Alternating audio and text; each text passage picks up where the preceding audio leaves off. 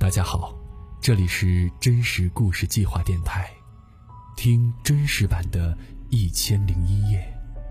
微信公众号搜索“真实故事计划”，文章下方留言分享属于你的真实故事。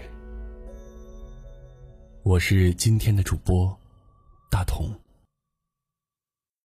今天的故事来自于作者李宽。毕业那年，我面临着考研和找工作两种选择。为了稳妥起见，我一边报考国内顶尖的医学高校，一边参加北方某省的公务员考试。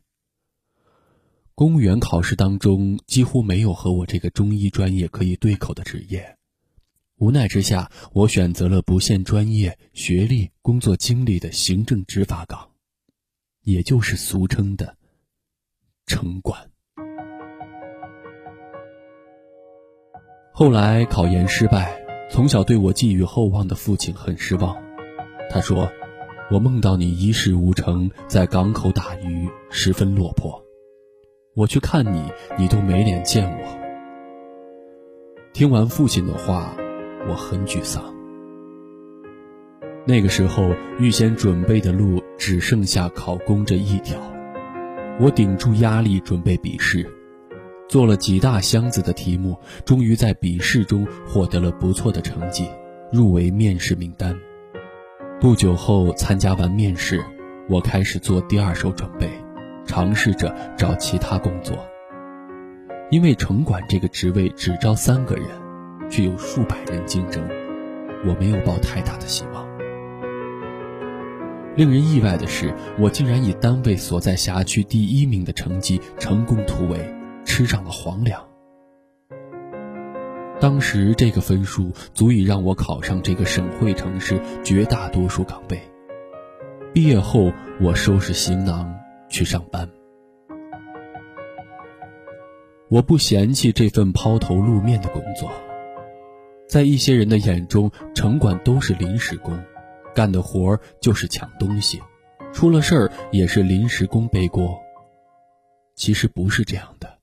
严格来讲，城管是治理和维护城市管理秩序的行政执法力量，不光是市场摊位、工地施工建设、婚庆的彩虹门搭设，甚至临街商户的牌匾规格都在行政执法局的管辖范围内。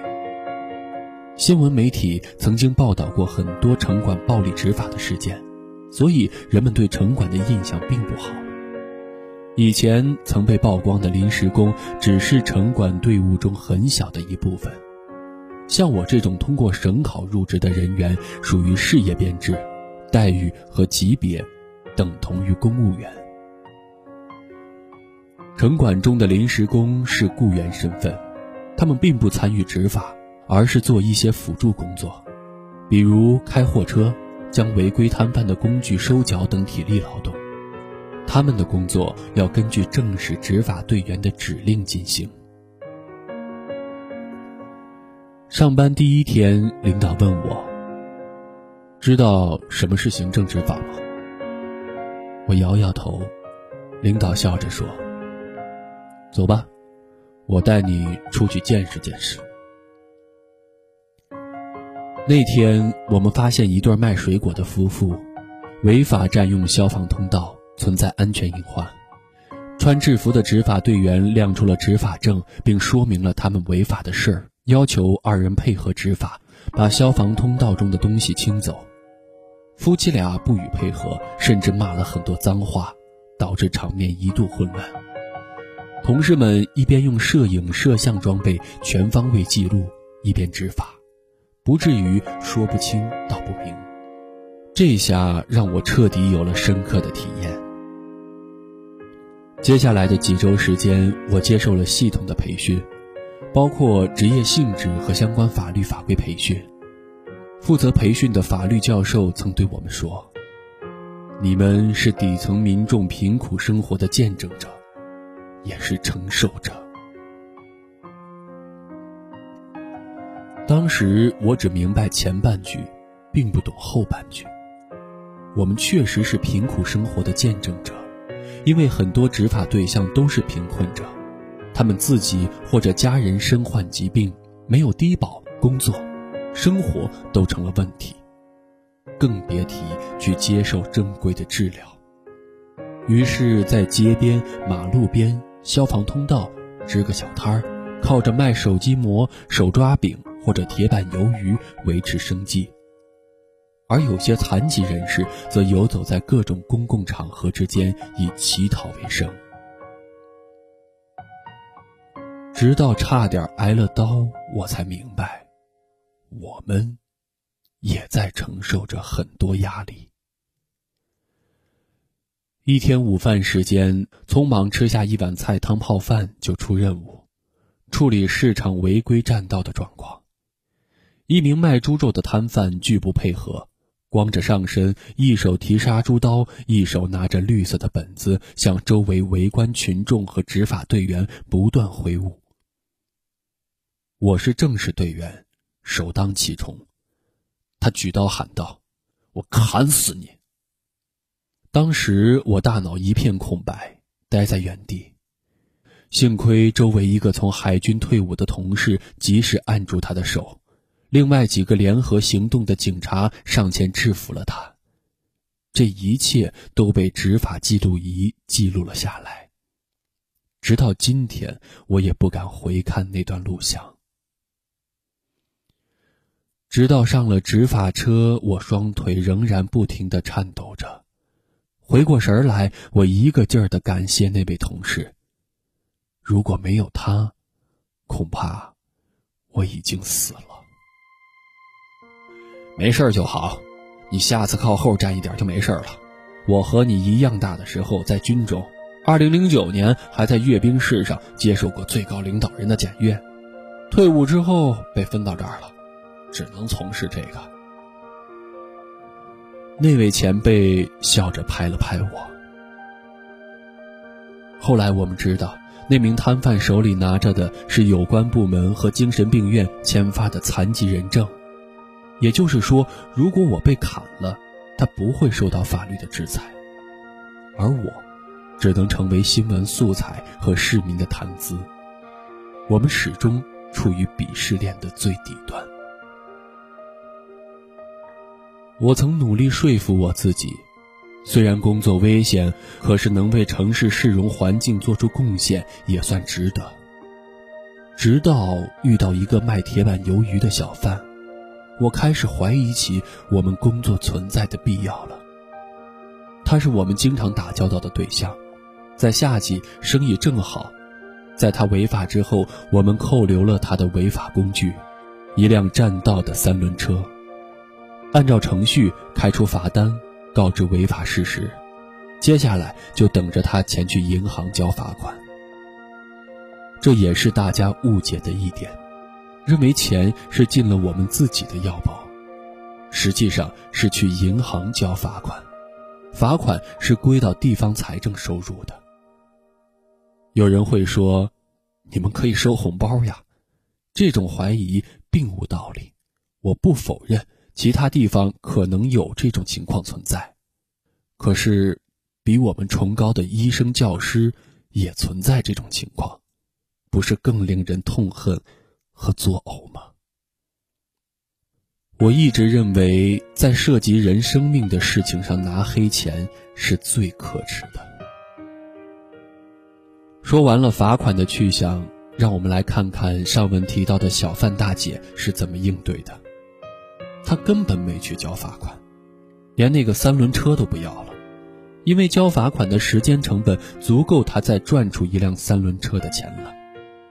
车没了，换一辆，继续做买卖。所以只一天，我们就没收了他四辆三轮车，而马路边占道情况依然没有改变，到处都是随意铺开的摊点，这彻底动摇了我的信心。我们还有存在的必要吗？不但如此，面对周围群众的吃瓜心理，我也是无可奈何。人总要宣泄，而这个临界点就在那句土匪之后，被点燃了。大学门口通常是摊贩聚集的重地，他们卖着各种无卫生保障的食品，用各种添加剂做出来的美味，比如烤冷面、手抓饼，既方便又美味，的确深受大学生们的欢迎。而这些地点也是我们整治的重点。不难想象，我们会面对什么。大学生们的情绪是最容易高涨的，没了吃的，自然怨声载道。通常我不予理会，多一事不如少一事嘛。后来碰见了一对大学出来的情侣，他们穿着海外的大牌，挎着我三个月工资都买不起的名包，看见了我们在工作，先是围观，指指点点，发现我们没反应，变本加厉地问候了我们的母亲。外加一句“土匪”，我长久以来的愤怒被点燃了。我脱下了制服上衣，径直走到他们面前，几乎要贴在他的脸上，说道：“我这份土匪工作是我自己凭本事考来的。你念着这么一个三流的大学，就知道挎着女朋友逛街，有什么资格说我？”吓得他以为我要揍他，大喊：“城管打人！”围观的人越来越多。经过将近一年的历练，我早已习惯了这种场景。我冷静地对他说：“你说的一切都被记录下来了。你说我打你了，那就去派出所报案吧。”虽然他极度不情愿，但还是被我拉着去了派出所。原因很简单，就怕这种人事后在网上散布一些不负责任的言论，抹黑我们这个群体。让警察来处理这件事是保护自己最好的方式。由于现场录像完整，他没能继续他的无理取闹，最后校方出面，这件事才有所了结。原以为自己已经逐渐适应了这种生活，可以独立处理一些突发情况了，可是该来的终究会来，我也不例外。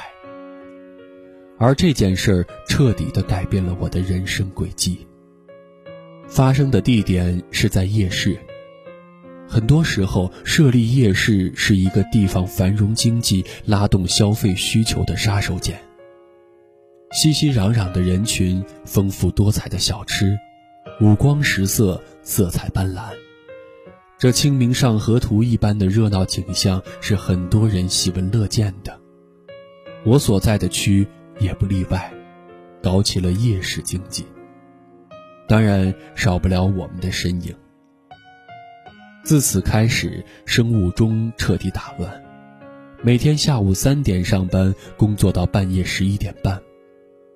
面对着来往的人流，我们执勤站岗，维持着夜市的一切。除了要克服三十多度的高温之外，最难应对的还是在夜市旁边违规占道的小摊贩们。那是一个普通的不能再普通的夜晚，我照常的和同事们在夜市里来回执勤，直到遇到了那个卖小百货的妇女。我们已经多次打过交道了，可他还是屡劝不改。他在十字路口边的盲道上摆着摊。我们走过去亮证件，说明违法事实，根据相关法律法规开出罚单。原以为一切都挺顺利，这时出乎我意料的事情发生了。他下跪了，求着我们不要处罚他，边说边流着眼泪。我懵了，完全没有心理准备。聚集的人越来越多，人们指指点点，仿佛我们成了十恶不赦的坏人，欺压良民的恶霸。我该怎么办？完全被这一跪打乱了阵脚。赶快跪下！旁边四十多岁的同事说：“也许凭着他多年的经验，这个处理方式是当前最合理的。”但我还是无法接受，我仿佛看不到周围的人群，只看到了我和他。我上一次跪下还是大学期间回家的路上，为突发疾病的老人做心肺复苏。没想到上一次跪下是为了救人，而这一次，却是为了保全自己。万般无奈，我攥起了拳头，跪在了同事的旁边，连头都不敢抬。旁边负责录像取证的同事，为了不让局势恶化，只能眼睁睁地看着这一切。感觉时间过了好久。其他支援的同事和协同执法的警察才赶来，将跪着的妇女带离了现场，才算给我们解了围。事后虽然我能理解当中的一切，但依然无法释怀。有些事情做对了，却不知道自己对在了哪里。我辞职了。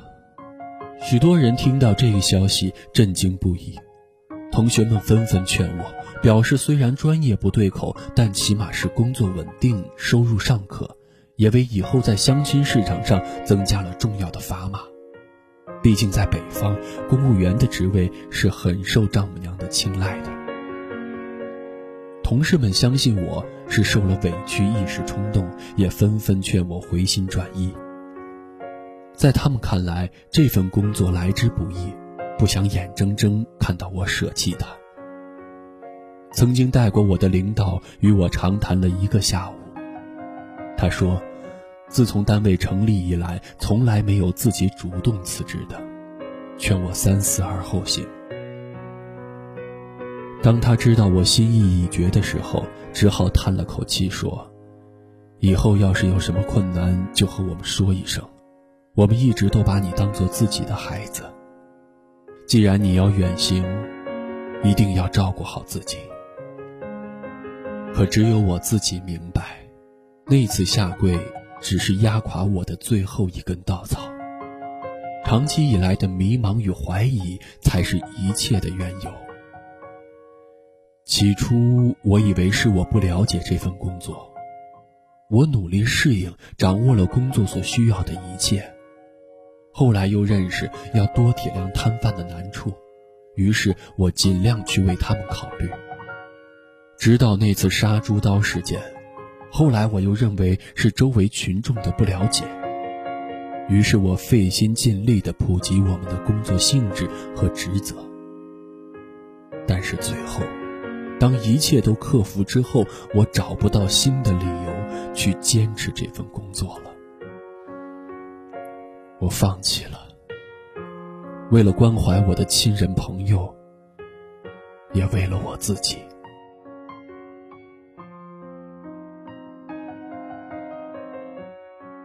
我的父亲至今也不肯原谅我这个选择，在他的脑海里，我已经是这个家族里混得最好的了，身穿制服，三餐不愁，工作稳定。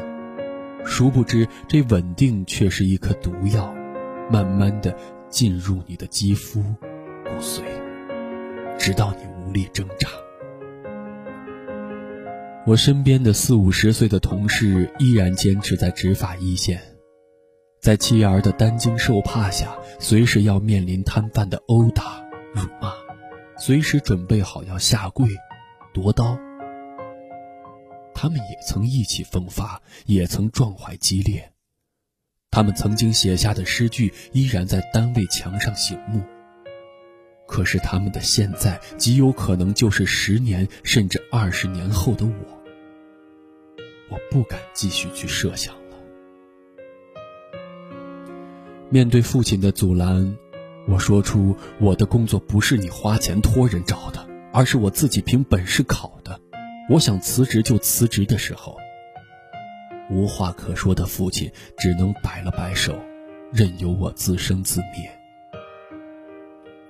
直到今日，这个话题依然是我们父子谈话的雷区。